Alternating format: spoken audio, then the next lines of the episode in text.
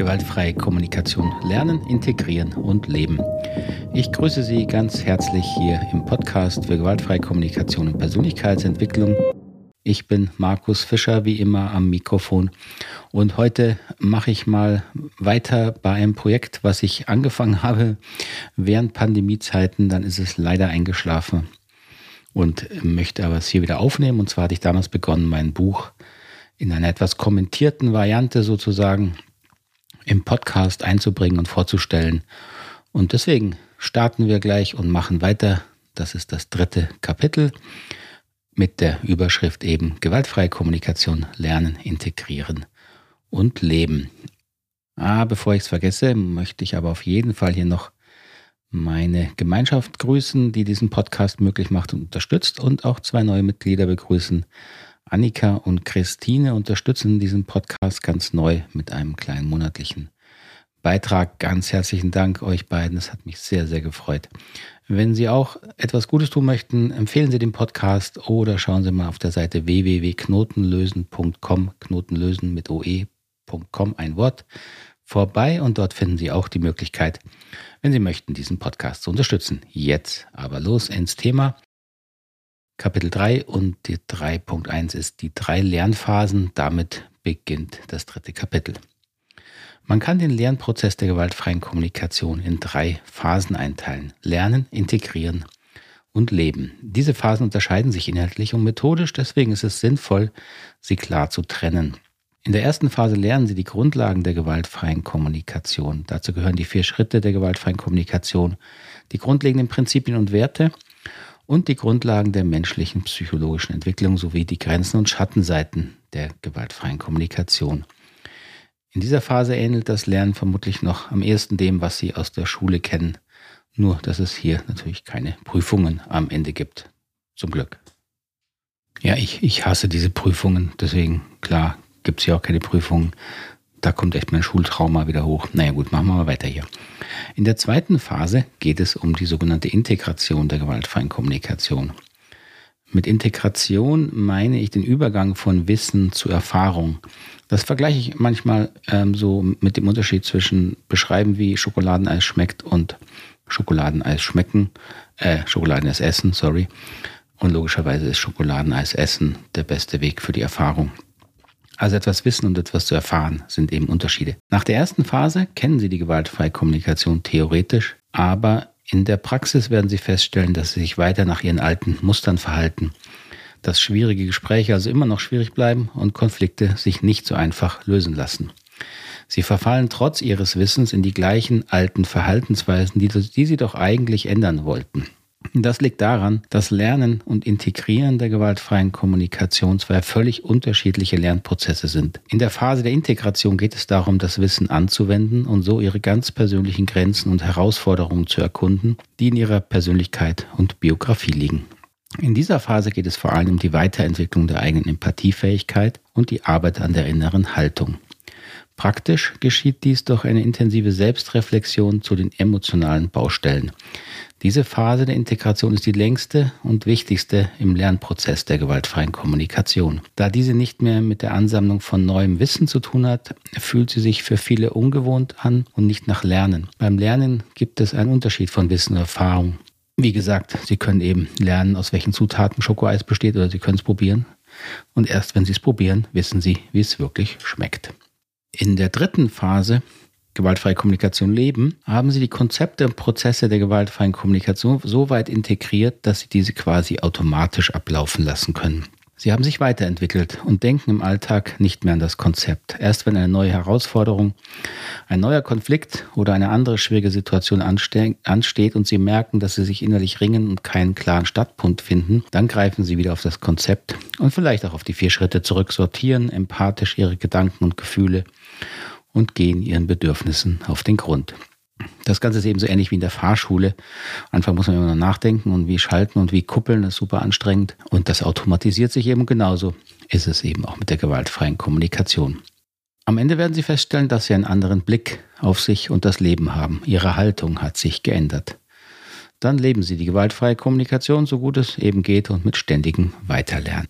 Diese Phasen lassen sich nicht überspringen, genauso wenig wie Sie einfach sich ins Auto setzen und fahren können. Und es dauert von Phase 1 bis 3 mindestens ein bis zwei Jahre, oft auch mehr. Also empfehle ich Ihnen, sich da genug Zeit zum Lernen zu geben und keinen Perfektionismus entwickeln zu wollen. Dann ist, glaube ich, da schon wirklich viel gewonnen. Kapitel 3.2 Die vier Schritte. Die vier Schritte oder die vier Schlüsselunterscheidungen, wie sie auch genannt werden, sind sicher der bekannteste Teil der gewaltfreien Kommunikation. Ich zähle sie mal hier kurz auf, dann haben Sie schon mal das Know-how parat. Der erste Schritt, Beobachtung von Bewertungen unterscheiden. Schritt zwei, Gefühle von Pseudogefühlen bzw. auch Bewertungen unterscheiden. Schritt drei, Bedürfnisse von Strategien unterscheiden. Und der letzte vierte Schritt, konkrete Bitten von Forderungen und Wünschen unterscheiden. Das Allerwichtigste gleich hier zuerst. Diese vier Schritte der gewaltfreien Kommunikation dürfen Sie nicht als Sprachmodell oder rhetorisches Konzept verstehen. Beginnen Sie also bitte nicht damit, ständig von Ihren Gefühlen und Bedürfnissen zu berichten. Es ist auch nicht immer hilfreich, andere danach zu fragen. Das klingt nicht nur gelinde gesagt merkwürdig, es hat sehr wahrscheinlich auch nicht die positive Wirkung, die Sie sich erhoffen. Die vier Schritte dienen der Selbstreflexion, also dem bewussten Nachdenken und Fühlen über Situationen, in denen Sie nicht so zufrieden mit sich selbst waren und die Sie in Zukunft besser handhaben möchten. Selbstreflexion ist nachgewiesenermaßen die effektivste Methode zur Persönlichkeitsentwicklung, also zur Weiterentwicklung Ihrer Haltung, Empathiefähigkeit, Klarheit und Selbststeuerung. Die Selbstreflexion wird dazu führen, dass sie sich klar werden, warum sie in bestimmten Situationen ausrasten, warum sie manchmal Ja sagen, obwohl sie Nein meinen, oder warum sie sich so oft unverstanden fühlen. Sie werden verstehen, woher ihre Gefühle kommen und welche unerkannten Bedürfnisse sich dahinter verbergen und wie sie diese besser erfüllen können. So lernen sie immer mehr die Verantwortung für sich selbst zu übernehmen. Das ist natürlich auch für sich gesehen schon wertvoll, aber der positive Effekt geht weit darüber hinaus. Denn wenn Sie Verantwortung für sich selbst übernehmen, projizieren Sie Ihre negativen Gefühle weniger auf andere Menschen und das führt schließlich zu einer reiferen, erwachseneren oder eben gewaltfreieren Haltung. Für den Rest dieses Buches ist es wichtig, dass wir ein gemeinsames Verständnis von den vier Schlüsselunterscheidungen haben. Daher empfehle ich Ihnen, sich dieses Kapitel anzuhören, auch wenn Sie das im Prinzip vielleicht schon kennen. Kapitel 3.3 Beobachtung oder Bewertung. Marshall Rosenberg hatte eine konfliktreiche Vergangenheit und auch die vier Schritte der gewaltfreien Kommunikation entstanden aus der Praxis der Konfliktlösung. In Konflikten sind es nicht die Fakten und Tatsachen, die eine Lösung so schwer machen.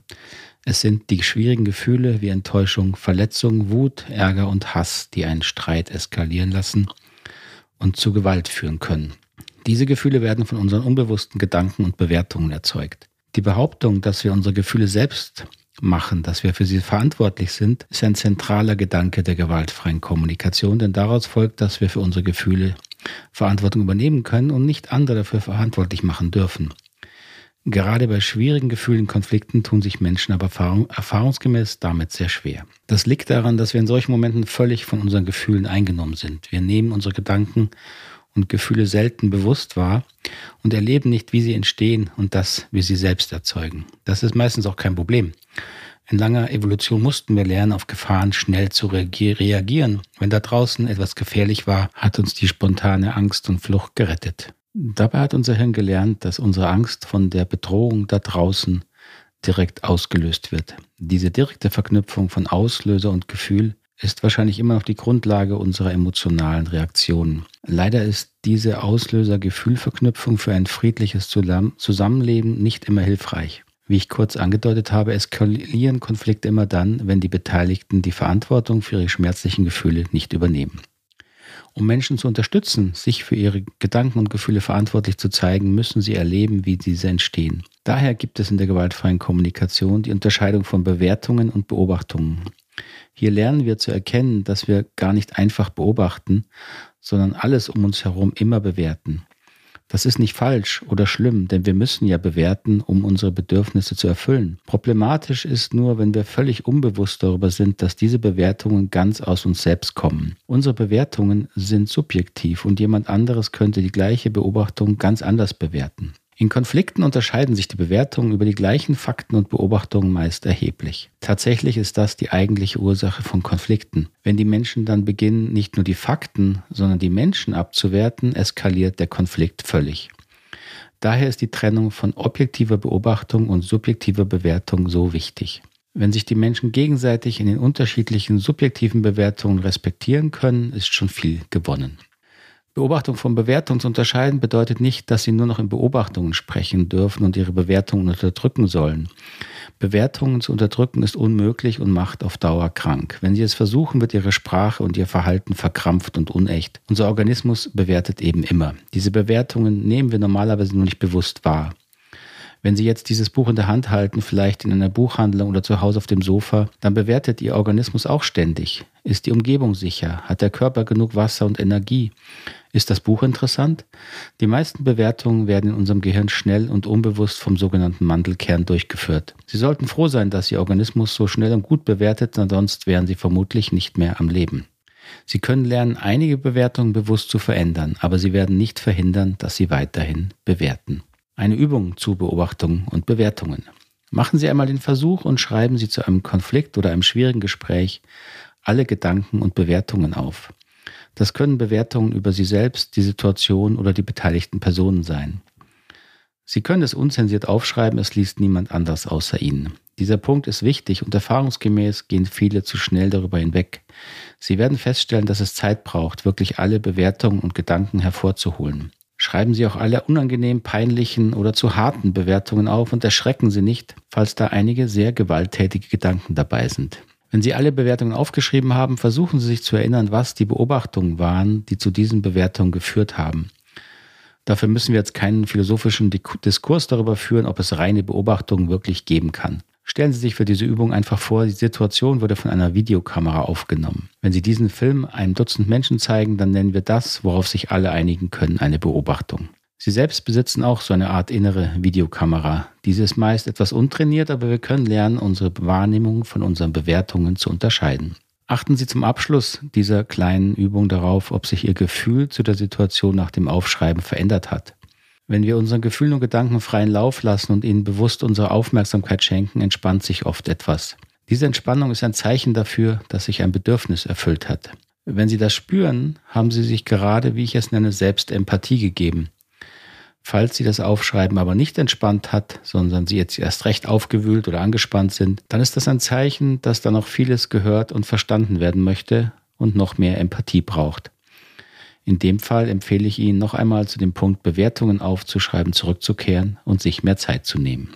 Die erste Unterscheidung im Alltag. Diese erste Unterscheidung von Beobachtung und Bewertung kann für sehr unterschiedliche Situationen hilfreich sein. Wie beispielsweise für die Führungskraft Herrn M., der einem Mitarbeiter eine Rückmeldung geben wollte, weil er fand, dass dieser nicht engagiert genug sei. Nicht engagiert ist keine ist eine Bewertung, keine Beobachtung. Auf Nachfrage stellte sich heraus, dass Herr M. nur wenige tatsächliche Beobachtungen hatte. Der Mitarbeiter hatte sich in Teamsitzungen bisher erst ein oder zweimal zu Wort gemeldet. Herr M. erkannte, dass sich seine Rückmeldung ausschließlich auf diese Beobachtung bezog und er sonst an den Mitarbeiter nichts auszusetzen hatte. Er hatte sein Kriterium für Engagement viel zu sehr am Verhalten des Mitarbeiters in den Teamsitzungen ausgerichtet. Durch die bewusste Trennung von Beobachtung und Bewertung erkannte Herr M., dass er selbst, nicht sein Mitarbeiter, einen Fehler gemacht und voreilig geurteilt hatte. Natürlich gibt es andere Fälle, in denen Führungskräfte gerechtfertigte Kritik an ihren Mitarbeitern haben oder umgekehrt und diese am besten unter vier Augen angesprochen werden sollte. Auch dann ist es besonders wichtig, dass genaue Beobachtungen als Feedback formuliert werden. Aus Bewertungen ohne Beobachtung lernt man wenig Neues. Wir brauchen die Fakten, um die Bewertung zu verstehen und um zu wissen, was wir verändern sollen. Oder nehmen wir als weiteres Beispiel an, Sie haben sich entschieden, mit dem Rauchen aufzuhören. Auch dann ist es hilfreich, Beobachtung und Bewertung zu trennen. Versuchen Sie die Beobachtung zu finden, also die Situation, in denen Sie sich eine Zigarette anstecken möchten. Danach fragen Sie sich, wie Sie diese Situation innerlich bewerten. Was geht in Ihnen vor? Was denken Sie? Wenn Sie verstehen, wie Sie die Situation bewerten, ist das ein wichtiger Schritt, um Ihre Bedürfnisse zu verstehen, die Sie sich durch das Rauchen erfüllen wollen. Rauchen Sie vor allem in Gesellschaft und denken Sie, dass es dazugehört? Dann war die Zigarette vielleicht einmal ein Weg, um bei Freunden Eindruck zu machen. Sind Sie gestresst und die Zigarette hilft Ihnen, sich zu entspannen? Diese Bedürfnisse könnten Sie auch anders erfüllen, aber dafür ist es wichtig, erst die ursprünglichen Auslöser zu finden und zu verstehen, was unbewusst in Ihnen vorgeht, wenn Sie zur Zigarette greifen. Dieser Schritt klingt einfacher, als er oft ist. Im Alltag funktioniert unser Organismus im Autopilotmodus. Die allermeisten Situationen bewältigen wir unbewusst. Wir machen uns keine Gedanken darüber, wie wir die Zahnpasta auf die Zahnbürste drücken oder den Kaffee zubereiten, was schon eine recht komplexe Angelegenheit ist. Wir haben viele Tätigkeiten so oft durchgeführt, dass wir sie automatisiert haben. Das ist eine geniale Fähigkeit unseres Gehirns und spart Energie. Das ist auch der Grund dafür, dass Selbstreflexion und Persönlichkeitsentwicklung so anstrengend sind. Unser Organismus mag keine Veränderung. Er versucht immer Energie zu sparen und so müssen wir ihn bewusst dazu überreden. Bewusstheit verändert, ist aber auch anstrengend. Kapitel 3.4 von Gefühlen und Pseudogefühlen. Im zweiten Schritt der gewaltfreien Kommunikation tauchen wir ein in die Welt unserer Gefühle. Jeder hat Gefühle und dennoch bereiten sie oft Unbehagen. Gefühle scheinen in dieser Welt der harten Fakten und Zahlen keinen rechten Platz zu haben. Sie gelten als irrational, unkontrollierbar, chaotisch oder gar als kindisch. Auf der anderen Seite sind Gefühle im wahrsten Sinne des Wortes existenziell. Wir erfahren unsere individuelle Existenz vor allem über Gefühle. Wenn wir nicht mehr fühlen, sind wir tot, krank oder extrem überlastet. Aber Gefühle fühlen sich leider nicht immer angenehm oder lebendig an. Sei es, dass wir einen Verlust oder Misserfolg nicht verarbeiten können und depressive Gefühle entwickeln, sei es, dass wir aus Angst vor Ablehnung soziale Kontakte vermeiden. Wenn nicht wir unsere Gefühle, sondern die Gefühle uns im Griff haben, dann können sie uns das Leben ganz schön schwer machen. Da will ich auch mal kurz dazwischen schieben, dass natürlich die gewaltfreie Kommunikation auch mir geholfen hat, da ein Stück weit besser mit mir umzugehen. Mir geht es ja in vielen Bereichen natürlich genauso wie Ihnen mit Ihren Themen, aber sie ist keine Methode, um völlige Kontrolle über sich und seine Gefühle zu erlangen. Dazu dient die Methode nicht. Dazu gibt es auch, glaube ich, gar keine Methode. Das wollte ich nur mal hier dazwischen schieben. Also ich habe auch noch genug Probleme. Ich erkenne sie vielleicht ein bisschen schneller. also weiter geht's. Wir können lernen, uns nicht komplett von unseren Gefühlen beherrschen zu lassen. Es geht nicht darum, Gefühle zu kontrollieren oder zu unterdrücken, sondern bewusster mit ihnen umzugehen. Eine gesunde Selbstkontrolle ist notwendig. Es macht einen großen Unterschied, ob jemand Gefühle unkontrolliert auslebt oder authentisch und bewusst seine Gefühle wahrnehmen und angemessen ausdrücken kann. Dieser Prozess beginnt in der Kindheit, hört aber im Erwachsenenalter nicht auf. Man kann das Rosenberg-Modell auch als eine Art emotionale Selbsterziehung für Erwachsene bezeichnen. Eine Methode, die uns unterstützt, für unsere Gefühle immer mehr die Verantwortung zu übernehmen. Mit der Verknüpfung von Gefühlen und Bedürfnissen legte Rosenberg die Grundlagen für diese Verantwortung. Die Tragweite dieser Verknüpfung wurde mir erst im Laufe der Jahre deutlich. Meine Gefühle als Ausdruck meiner Bedürfnisse zu sehen, war für mich damals eine Art Erleuchtung. Gefühle ergaben auf einmal Sinn. In meiner Kindheit waren Gefühle ziemlich unwichtig. Ich kann mich auf jeden Fall nicht bewusst erinnern, dass mich mal jemand gefragt hätte, wie es mir wirklich geht. Durch die Rückführung meiner Gefühle auf Bedürfnisse eröffnete sich mir im wahrsten Sinne eine neue Welt. Ich konnte herausfinden, was ich wirklich brauche, wenn ich es ernst nahm, wie es mir geht. Faszinierend, würde Spock sagen. Hey, kennen Sie Spock noch? Nee, ne? Ich merke, wie alt ich bin. Spock war eine Figur in einer Fernsehsendung, Star Trek oder so ähnlich. Also, falls Sie das hören und nicht wissen, wer Spock ist, sind Sie mindestens zwei Jahrzehnte jünger als ich. Wir unterscheiden in der gewaltfreien Kommunikation echte Gefühle von Pseudogefühlen. Pseudogefühle sind eigentlich Gedanken oder Bewertungen. Sie lösen Gefühle aus, sind aber selbst nur ungenaue Beschreibungen von authentischen körperlichen Gefühlen. Traurig bezeichne ich als ein echtes Gefühl, ausgenutzt als ein Pseudogefühl, es ist eine Bewertung. Vielleicht fragen Sie sich, ob es jetzt doch um die richtigen Worte geht, die man benutzen darf. Da kann ich Sie beruhigen, darum geht es nicht. Wir unterscheiden echte Gefühle von Pseudogefühlen, um innerlich Klarheit zu gewinnen. Bei echten Gefühlen liegt der Fokus bei und in uns selbst und wir übernehmen Verantwortung für unsere Reaktion. Wie entstehen Gefühle? Gefühle werden im Verständnis des Rosenberg-Modells von unseren Bedürfnissen verursacht. Gefühle deuten darauf hin, dass unser Organismus ein Bedürfnis als erfüllt oder unerfüllt interpretiert man kann auch sagen, Gefühle sind die Sprache ihrer Bedürfnisse. Vielleicht irritiert sie der Begriff interpretiert. Unser Organismus analysiert und bewertet ständig die Umwelt. Gefühle sind deswegen eine subjektive Interpretation und nicht die ganze Wahrheit. Was Sie fühlen, ist eine Bewertung der Realität aufgrund Ihrer Bedürfnisse. Andere können die gleiche Situation anders interpretieren und daher zur selben Situation andere Gefühle entwickeln. Aber auch Sie selbst können die gleiche Situation sehr unterschiedlich wahrnehmen und interpretieren und sehr unterschiedlich empfinden. Stellen Sie sich vor, Sie fahren auf die Autobahn und kurz darauf geraten Sie in einen Stau. Können Sie sicher vorhersagen, wie Sie sich fühlen werden? Eher nicht, denn wenn Sie auf dem Weg in den Urlaub sind, werden Sie sich anders fühlen, als wenn Sie in einer Stunde einen wichtigen Termin haben. Noch ein anderes Beispiel. Zu Beginn meiner Selbstständigkeit habe ich immer wieder Vorträge in der Volkshochschule gehalten. Und in einem meiner ersten Vorträge kam ich natürlich erwartungsvoll in den Raum und da waren genau zwei Zuhörer. war ich natürlich sehr enttäuscht. Und ein Jahr später, ziemlich ein Jahr später, kam ich in fast den gleichen Raum, glaube ich sogar. Und damals saß dann niemand im Raum. Also zwei relativ ähnliche Situationen. Also muss ich mich doch ähnlich gefühlt haben, oder? Aber weit gefehlt. Beim zweiten Termin war ich nämlich wirklich erleichtert, dass keiner da war, weil ich hatte den ganzen Tag Seminar hinter mir, war wirklich müde und hatte überhaupt keine Lust auf diesen Vortrag. Deswegen habe ich ganz schnell die Tür zugemacht, ein Schild hingehängt. Leider muss es ausfallen wegen zu wenig Besuchern und bin nach Hause gefahren. also gleiche oder sehr ähnliche Situationen können also völlig unterschiedliche Gefühle hervorrufen. Selbstverantwortung, Auslöser und Ursache für Gefühle unterscheiden. Das führt uns also wieder zum wichtigsten Thema Selbstverantwortung. Das Rosenberg-Modell will die Menschen zu mehr Verantwortung führen. Gesunde Erwachsene sind für ihre Bedürfnisse selbst verantwortlich. Und da Gefühle die Signale ihrer Bedürfnisse sind, ist auch hier die Verantwortlichkeit klar. Wir sind zu 100% selbst verantwortlich für unsere Gefühle, denn sie haben zwar einen Auslöser, aber die Ursache für Gefühle liegt in uns selbst. So kann uns niemand wütend machen oder durch Worte verletzen. Das können wir nur selbst. Wenn wir auf etwas mit Wut oder Verletzung reagieren, dann macht uns nicht die Beobachtung, der Auslöser wütend, sondern unsere Bewertungen darüber.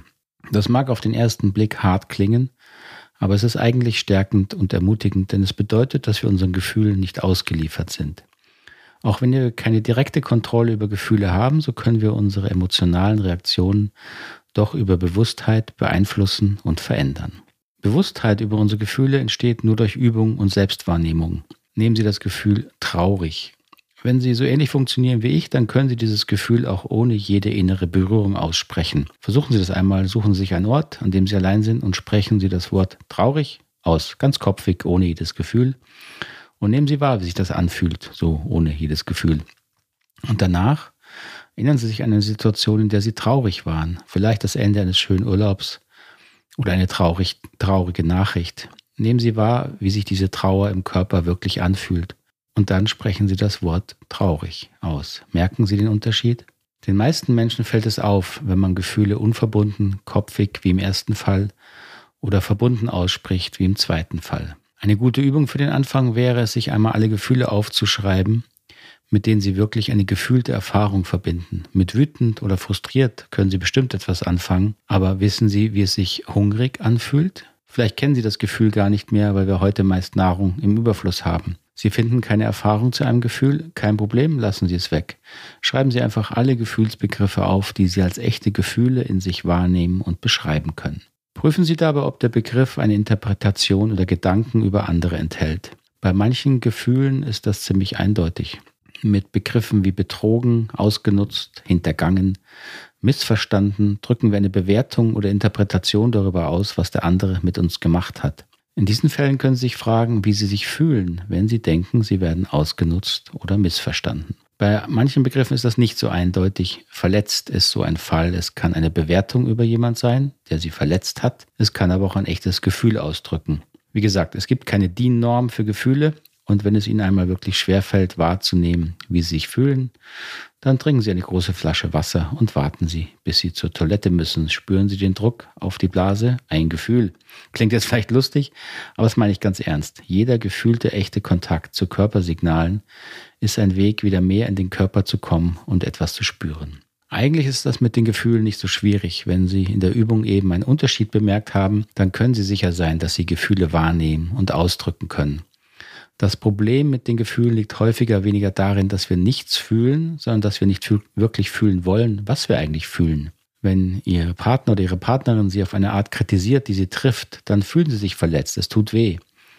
Aber sehr häufig wollen Sie das in dem Moment weder fühlen noch ausdrücken, weil Sie stark sein wollen oder weil Sie sich für diese Schwäche schämen. Dann setzt ein Kreislauf aus weiteren Gedanken und Gefühlen ein. Sie werden vielleicht wütend auf ihren Partner, weil er sie verletzt hat. Dann werden sie wütend auf sich selbst, weil sie sich ärgern, dass sie so schwach sind. Und innerhalb von ein paar Sekunden haben sie ausgehend von einer emotionalen Verletzung eine Vielzahl anderer Gefühle erlebt, die sie in dem Moment alle nicht haben wollen.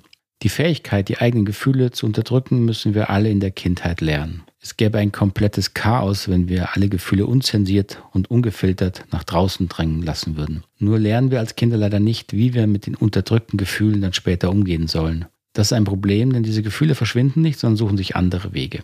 Dieses innere Gefühlschaos ist oft der Grund dafür, dass Menschen sagen, sie würden nichts fühlen. Eigentlich fühlen sie dann zu viel von allem, was sie nicht wollen. Hier hilft nur Geduld mit sich selbst und manchmal braucht man eine verständnisvolle Unterstützung durch das innere Dickicht der Gefühle, wie einen empathischen Coach oder Therapeuten. So, damit wollte ich es heute mal hier stehen lassen. Beim nächsten Mal geht es dann weiter über Bedürfnisse und Strategien. Ein auch ganz wichtiges Kapitel natürlich in der gewaltfreien Kommunikation. Jetzt bedanke ich mich erstmal für Ihre Aufmerksamkeit. Hoffe, es war angenehm, dem zu folgen. Lassen mich gerne wissen, wie das ist. Das ist nicht vorgelesen, natürlich anders, als wenn ich wie sonst frei spreche. Merke ich auch beim Reden. Aber vielleicht ist es okay, brauchen Sie das Buch nicht lesen.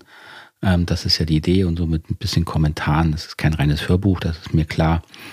Aber ich hoffe, das ist was, was Sie genießen können. Dann wünsche ich Ihnen jetzt erstmal alles Gute, einen schönen Tag noch oder eine angenehme Nacht, wo immer Sie mich gerade im Ohr herumtragen. Bis zum nächsten Mal. Vielen Dank. Tschüss. Ade.